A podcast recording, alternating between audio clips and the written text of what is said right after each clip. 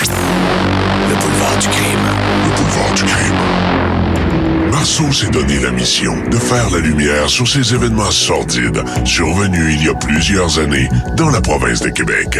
Voici Le boulevard du crime, une production Boulevard 1021. Présenté par Identité Québec, qui vous propose le chemin le plus rapide vers la rédemption. Faites une demande de pardon au waiver dès maintenant ou identitéquebec.ca. Merci d'être présent, merci d'être bien branché sur Boulevard 1021. On vous présente encore une fois un podcast Boulevard du crime ce soir et euh, ben, je vous remercie aussi euh, de m'envoyer vos euh, commentaires. Puis même il y a des gens qui m'ont envoyé des idées de crimes qui se sont passés près de chez nous. donc continuez de le faire. D'ailleurs, vous pouvez communiquer avec moi via la page blvd.fm en tout temps. Le podcast que vous allez entendre ce soir, on parle, on remonte en 1984, le 8 mai euh, précisément, où euh, Denis Lortie, euh, qui est un militaire de la base de Carp en Ontario, à ce moment-là, a décidé de descendre à Québec pour détruire la démocratie. On se rappelle qu'à cette époque-là, c'était René Lévesque qui était au pouvoir, donc le Parti québécois, bien entendu, et Denis Lortie en avait contre le Parti québécois. donc, je vous souhaite une bonne écoute, mais juste avant, juste remercier nos, nos gentils commanditaires.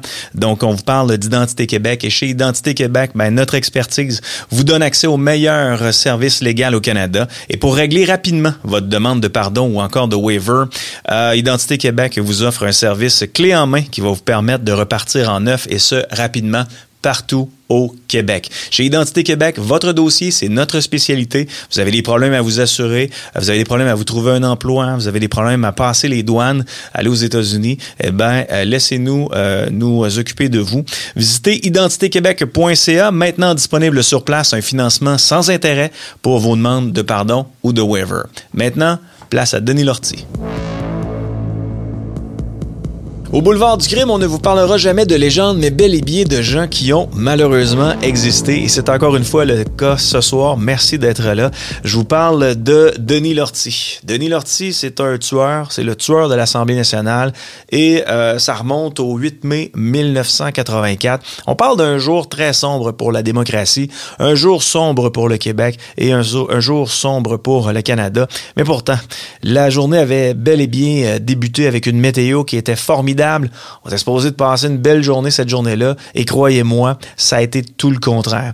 L'Assemblée nationale du Québec fut la cible du plus sanglant attentat de son histoire. On parle d'un jeune militaire qui était euh, psychotique. Euh, Denis Lortie avait à peu près 25 ans et il était euh, lourdement armé et il a forcé l'entrée de l'Assemblée nationale en tirant partout et en se précipitant dans le Salon Bleu.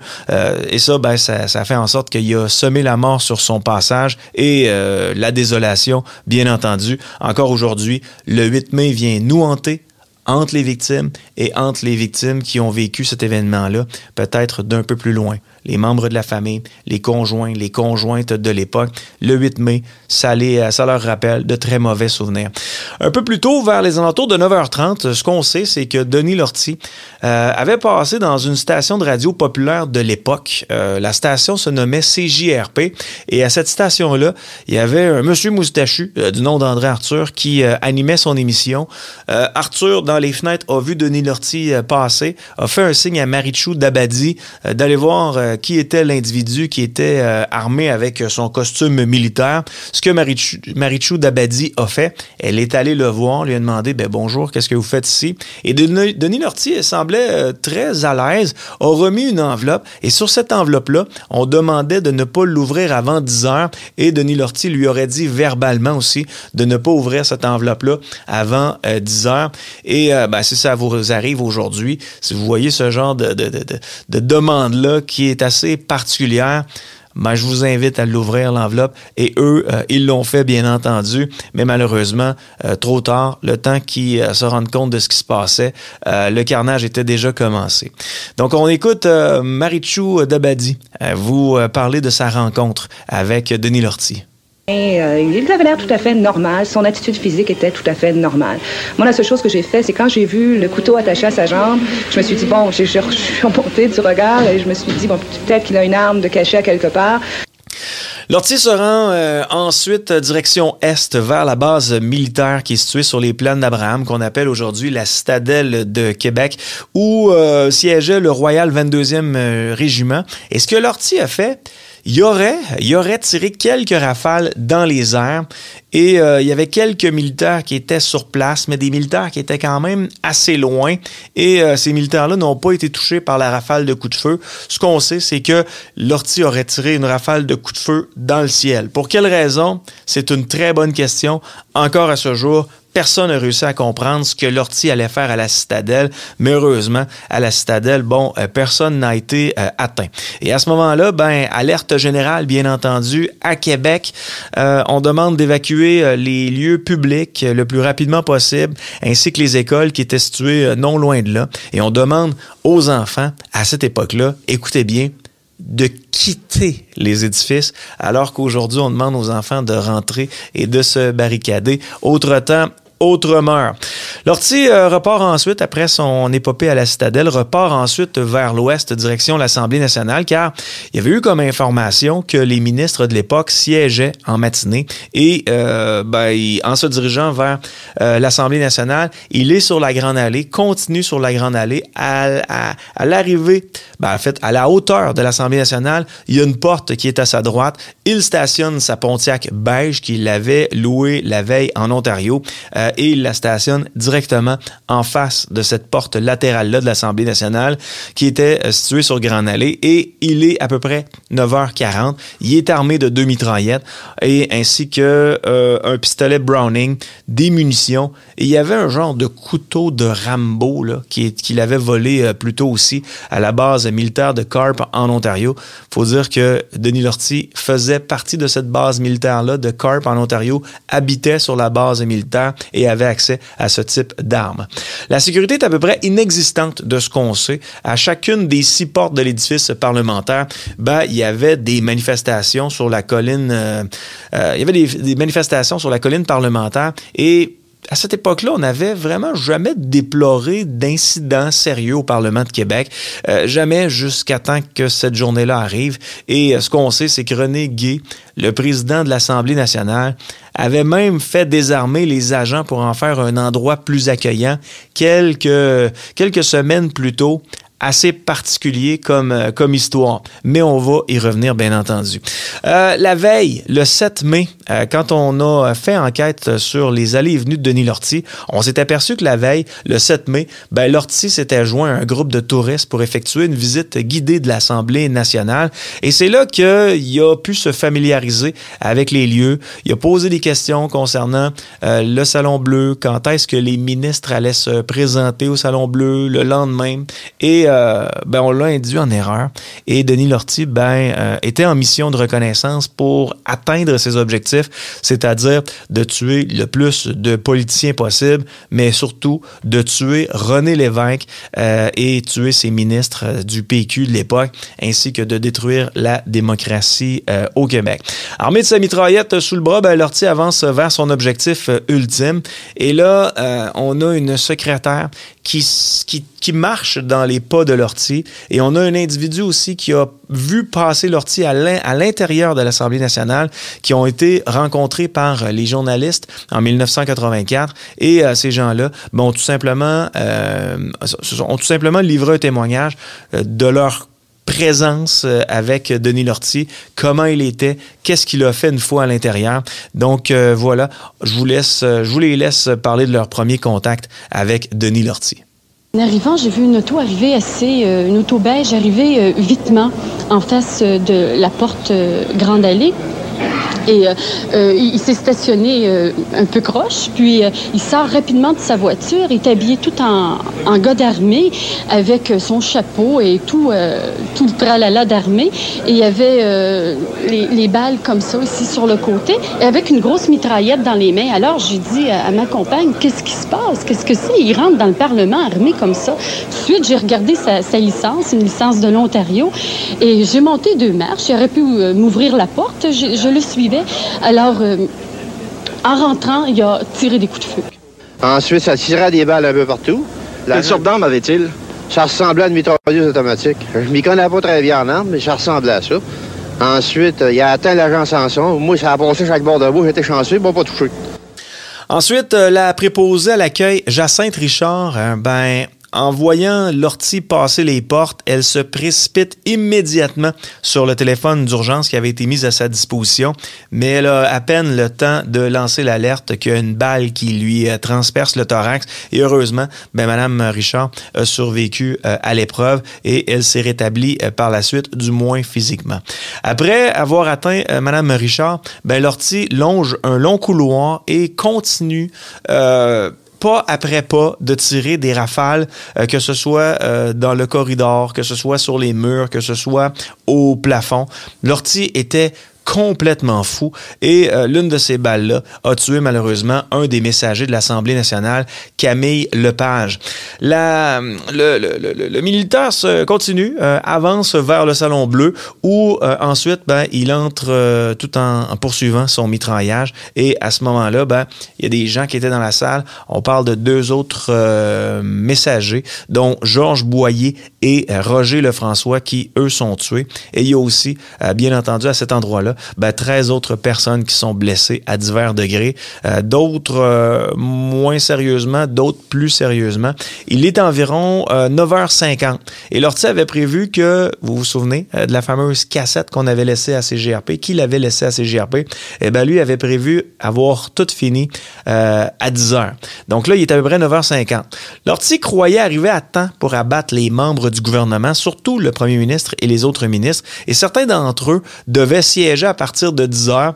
Et euh, ben, pour Denis Lortie, malheureusement, il était arrivé à 10 minutes euh, trop tôt. Et là, ben, comprenant plus vraiment ce qui se passait, il y avait un air hagard, les yeux dans le vide. Ben, Lortie s'assoit tout bonnement euh, sur euh, le trône du président de l'Assemblée nationale. J'aurais peut-être dû dire le siège de- du président de l'Assemblée nationale, mais le trône, euh, l'image est belle parce que c'est vraiment un, siège qui est sur un mur et euh, ça ressemble à un trône. Donc voilà, Lortie s'assied sur ce trône-là et commence à déposer les armes sur le comptoir, mais en garde une. Et c'est une mitraillette. À ce moment-là, ben, il y avait à peu près une vingtaine d'employés qui devaient préparer la salle avant la session parlementaire. Et ces employés-là ben, se dissimulaient tant bien que mal euh, entre les pupitres, euh, car eux avaient entendu, bien entendu, les balles siffler dans le corridor et les balles siffler dans, dans- le salon bleu, alors qu'eux autres étaient en train de préparer la salle, donc ils se sont cachés. Lortie sur le trône, ben, il y a le sergent d'armes René Jalbert, qui est euh, un homme extrêmement courageux, un homme au sang-froid, qui est un ancien major de l'armée canadienne, qui, tout bonnement, comme ça, après avoir entendu les coups de feu, décide Je vous rappelle que Jalbert n'était pas armé. On dit sergent d'armes, mais dans son cas, il n'était pas armé. Et euh, l'atmosphère est extrêmement terrorisante, mais Jalbert, euh, comme il avait le sang-froid, ben, s'est approché de Denis Lortie. Et euh, c'est à ce moment-là puis ça, on le saura beaucoup plus tard, qu'il y a des policiers d'élite qui avaient réussi à rentrer à l'intérieur de l'Assemblée nationale, qui étaient situés au deuxième ou la galerie et euh, tenaient en joue euh, Denis Lortie. Mais, et, en passant, ils étaient prêts à le descendre. Mais comme Jalbert était pratiquement collé sur Denis Lortie, faut s'entendre, j'imagine que si vous regardez le podcast de façon visuelle, euh, vous allez voir les, les images vidéo dans les prochaines secondes. Je vous dis, il était collé. Euh, quand vous allez le voir sur l'image vidéo, ils sont pas si collés que ça, mais j'imagine que pour un sniper, la ligne de tir était tellement mince qu'ils n'ont pas, euh, ils pas pris de chance. Mais si l'ortie avait descendu Jalbert ou s'en était pris à Jalbert, ben là, ce qu'on sait, c'est qu'à ce moment-là, les euh, snipers auraient, euh, auraient tiré.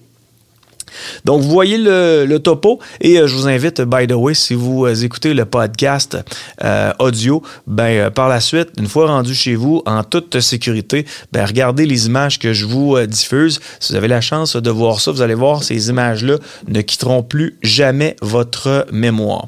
Donc, voilà. Pour ce qui est des snipers, ça, ça vient pas de, de, de Denis Lortie, là. Ce qu'on sait, c'est vraiment, c'est le chef de police de l'époque qui avait livré cette information-là et euh, ça n'a pas été diffusé tant que ça. On parlait juste de Jalbert, mais on parlait pas des snipers qui étaient cachés à l'intérieur de l'Assemblée nationale, qui étaient prêts à le descendre. Donc euh, voilà pour l'anecdote. Donc le nombre de fois parce que vous allez le voir, le nombre de fois où Jalbert aurait pu prendre l'arme de Denis Lortie est à peu près de 50 fois. J'exagère à peine, là, mais je vous le dis, Jalbert est à quelques centimètres de Lortie. Parfois, Lortie se tourne pour parler avec un policier qui est euh, sur une des galeries à l'Assemblée nationale. Parfois, il regarde des gens qui se cachaient euh, dans le Salon Bleu. Il leur parle et à sa droite sur la table, juste euh, entre Jalbert et lui, ben, il y a des armes qui traînent là. On parle d'une mitraillette, on parle aussi d'une arme de poing euh, qui était là. Et jamais, jamais, jamais Jalbert a euh, décidé qu'il allait prendre l'arme pour euh, s'en prendre à l'ortie. Il aurait facilement pu s'en prendre physiquement à Lortie plusieurs fois quand Lortie avait établi, était plus en confiance avec Jalbert. Mais Jalbert avait juste un seul objectif. Quand je vous dis que le sang-froid, c'est que tout le monde reste en vie ce jour-là, du moins les gens qui l'étaient encore.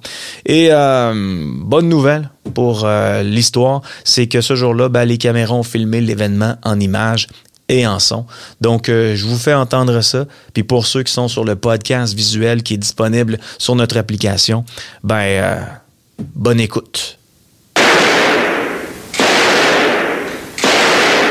Denis Lortie est assis dans le fauteuil du président de l'Assemblée.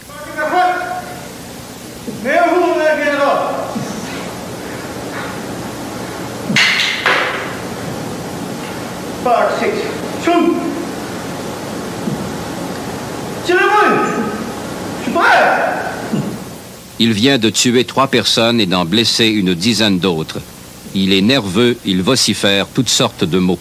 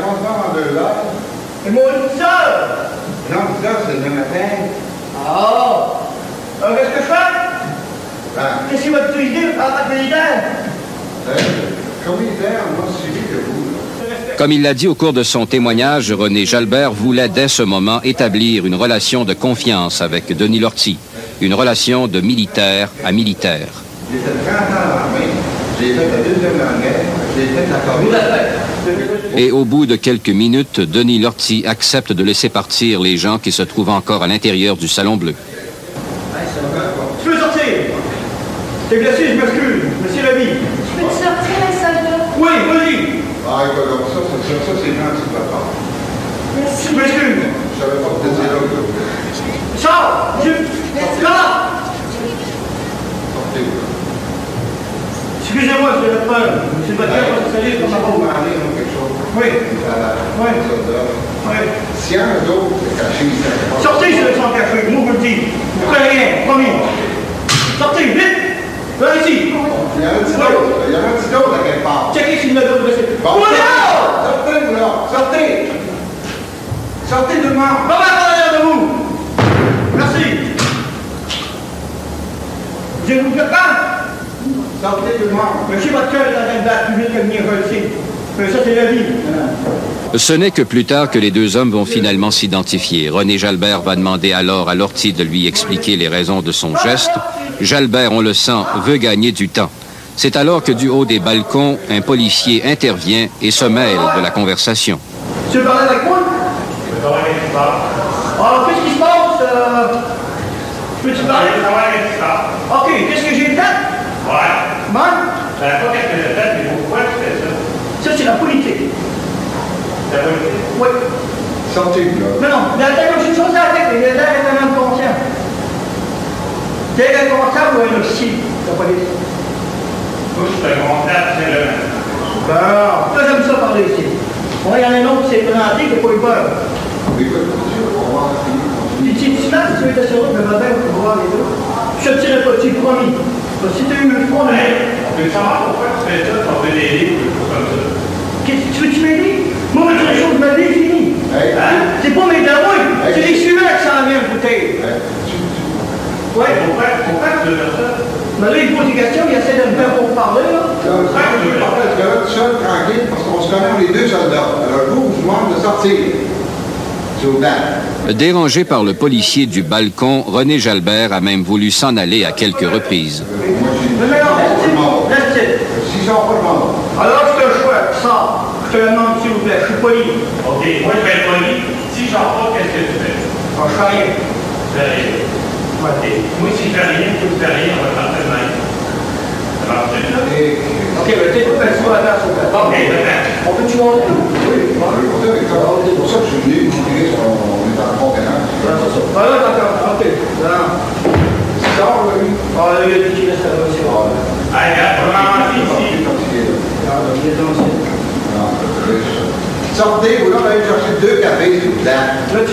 Effectivement, quelques minutes plus tard, les deux hommes ont eu droit à du café et qui a été servi par René Jalbert. Conseil de la porte, fermée, Marine. Quelle est les belles tortes en tabarnak? Tu viens-tu? Devant la commission, on se Alors, mettre les questions en même temps, hein? Pour toi? Et ensuite, le dialogue entre les deux hommes va se poursuivre à voix basse pendant de longues minutes. Denis Lortie va accepter l'idée d'aller dans le bureau de René Jalbert, où quelques heures plus tard s'est négocié la reddition du militaire. Donnez un peu sur moi. OK? Alors, tirez-moi s'il vous plaît dans le dos.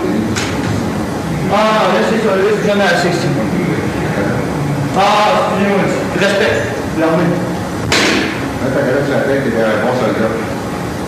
Non, non, c'est correct. OK? Mais le compris, là? Comment il fait là?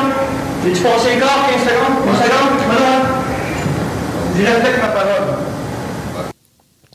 Après euh, quatre heures de négociation dans le Salon Bleu et quelques minutes dans son bureau, ben, le sergent d'armes Jalbert, qui a impressionné Lortie parce qu'il était lui-même un ancien militaire, avait le même vocabulaire que les militaires, ben, euh, il amène Denis Lortie finalement à se rendre. Et à ce moment-là, il est à peu près 14h22 et à la surprise de tout le monde, parce que tout le monde pensait euh, que euh, Lortie allait tuer Jalbert, comme il venait de faire un carnage à l'intérieur, qui avait tiré comme pas possible à l'intérieur.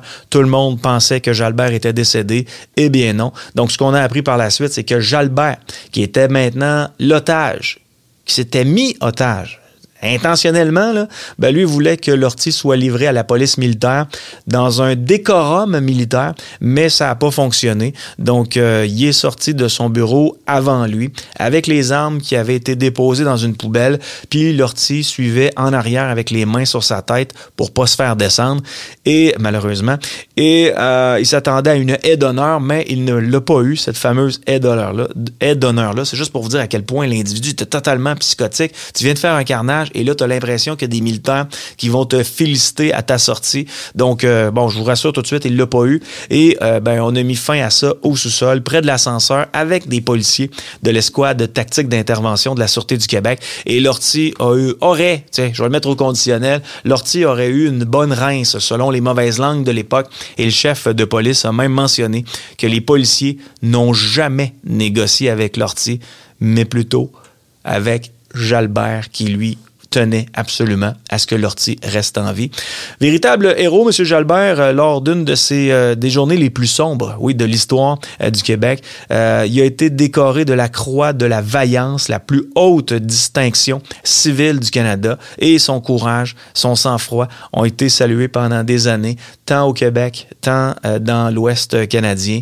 Tout le monde avait entendu parler de l'histoire de notre sergent d'armes à Québec, René Jalbert, et malheureusement, ben, M. Jalbert euh, en 1996.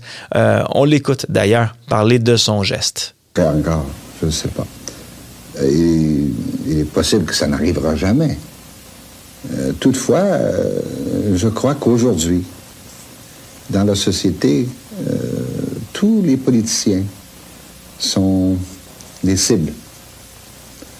Et il est important, extrêmement important, que nos législatures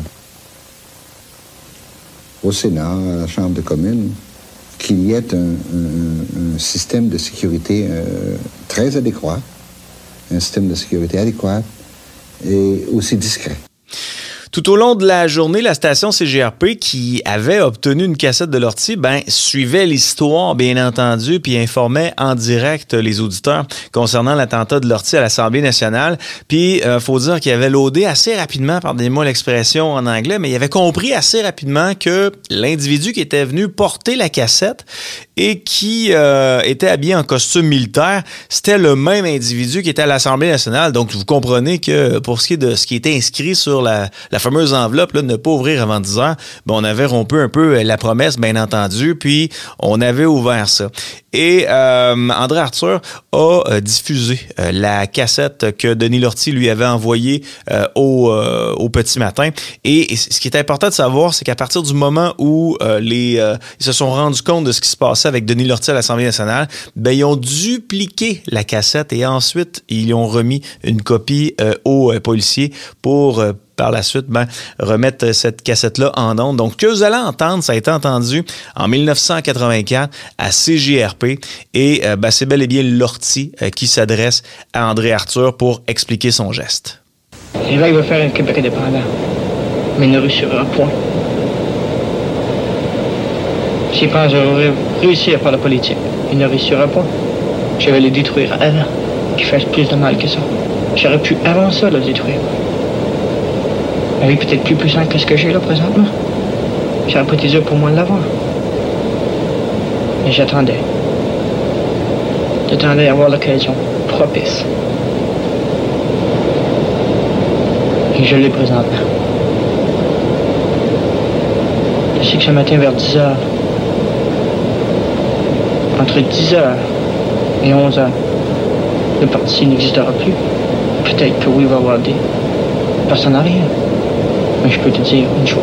Tout ce qui est au gouvernement va se détruire. Je vais tout tuer. Tout tuer ce qui est sur mon chemin. Bien entendu, son discours est assez particulier.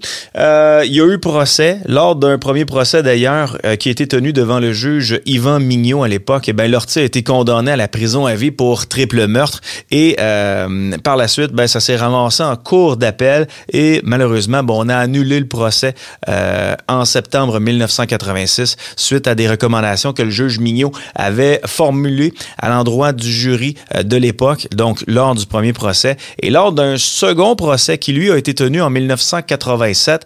Euh, faut dire qu'on avait euh, condamné Lortie à la prison à vie. Eh bien, on a refait un autre procès. On a effectivement condamné Denis Lortie à la prison à vie, sauf qu'on lui a donné une possibilité de libération conditionnelle au bout de 10 ans. Bon, surprenez-vous pas, on est au Québec, on est gentil.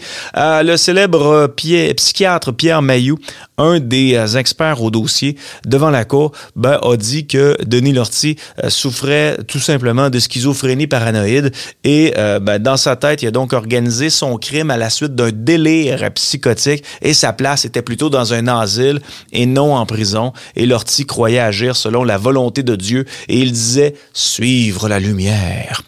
Ce à quoi les jurys euh, et les juges ont cru. Euh, donc, euh, pendant des semaines, on s'est posé des questions par rapport à la sécurité de l'Assemblée nationale par la suite. La femme d'une des victimes avait même témoigné du fait que son mari était persuadé, en se confiant à elle, qu'un jour, il allait mourir en devoir, tellement il considérait que l'Assemblée nationale était une passoire. Et je vous laisse entendre un extrait de la femme de Georges Boyer, qui est malheureusement décédée en 1984. Puis il disait un jour, on se fera tuer. Il l'avait bien dit, qu'il mourrait à la job. Alors, vous êtes Madame Boyer, c'est ça? Boyer. Je suis la femme de Monsieur Boyer. Ils l'ont tiré dans les jambes, monsieur, dans les jambes. Mais ils vont-tu arrêter ça? Ils vont-tu mettre des polices maintenant à la porte avec des revolvers dans leur poche pour que ça arrête, ça, ce Parlement-là? Quand c'est pas des bombes, c'est des otages, c'est toutes sortes de choses. Ça n'a pas de bon sens. Pendant des jours et des jours, ben, les journalistes mitraillaient le président de l'Assemblée nationale qui, quelques semaines avant le drame, ben, avait désarmé les agents de sécurité dans le but d'être, euh, d'avoir une Assemblée nationale plus accueillante, d'avoir un Parlement plus accueillant. Et euh, ben, malheureusement, il n'y jamais, a jamais été achalé là-dessus, mais euh, on le mitraillait. On le mitraillait de questions sur la sécurité. Et euh, à un moment donné, ben, Richard Gay, l'ex-président de l'Assemblée nationale, avait décidé d'accorder une entrevue à Radio-Canada. Entendre l'extrait. Monsieur le Président, comment se fait-il qu'un homme puisse entrer par la porte euh, de côté de l'Assemblée nationale, armé d'une mitraillette très visible, en abattant la préposée à l'accueil, franchir euh, à peu près 500 pieds de corridor, monter au Salon Bleu, entrer dans le Salon Bleu et abattre les gens qui s'y trouvent, sans qu'ils se mettent en place automatiquement un dispositif de sécurité? Ben, pour l'excellente raison que tout ça s'est déroulé dans, dans l'espace d'à peine quelques minutes. Vous imaginez, vous connaissez l'hôtel du Parlement.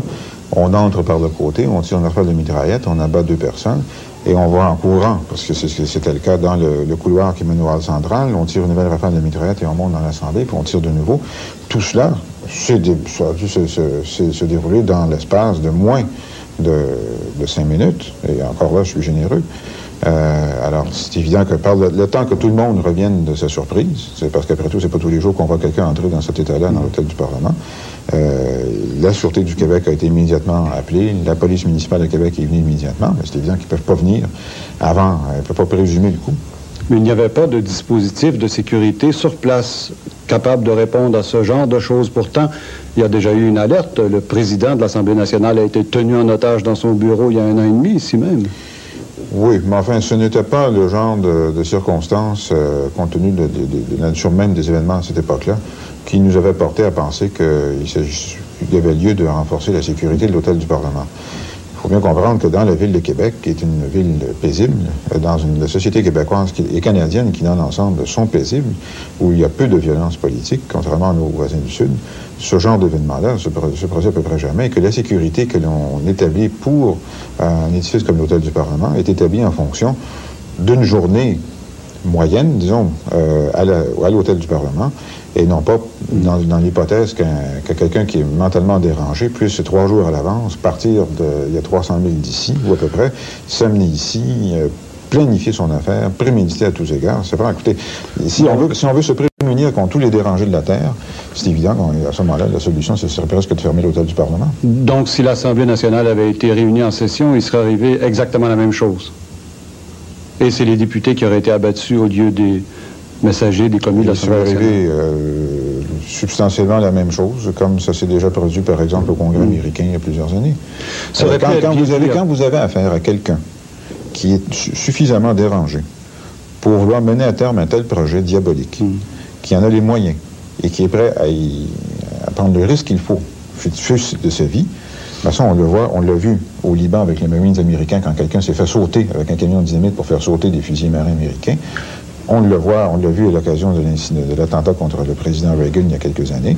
Bon, c'est le genre de choses qui peut, s'il y a quelqu'un qui est vraiment à ce point malade et à ce point résolu dans sa, pour de, mener à terme un projet aussi diabolique, je répète le mot, euh, il est évident que le, moyen d'y résister, le moyen d'y faire échec, c'est que l'hôtel du Parlement soit carrément inaccessible.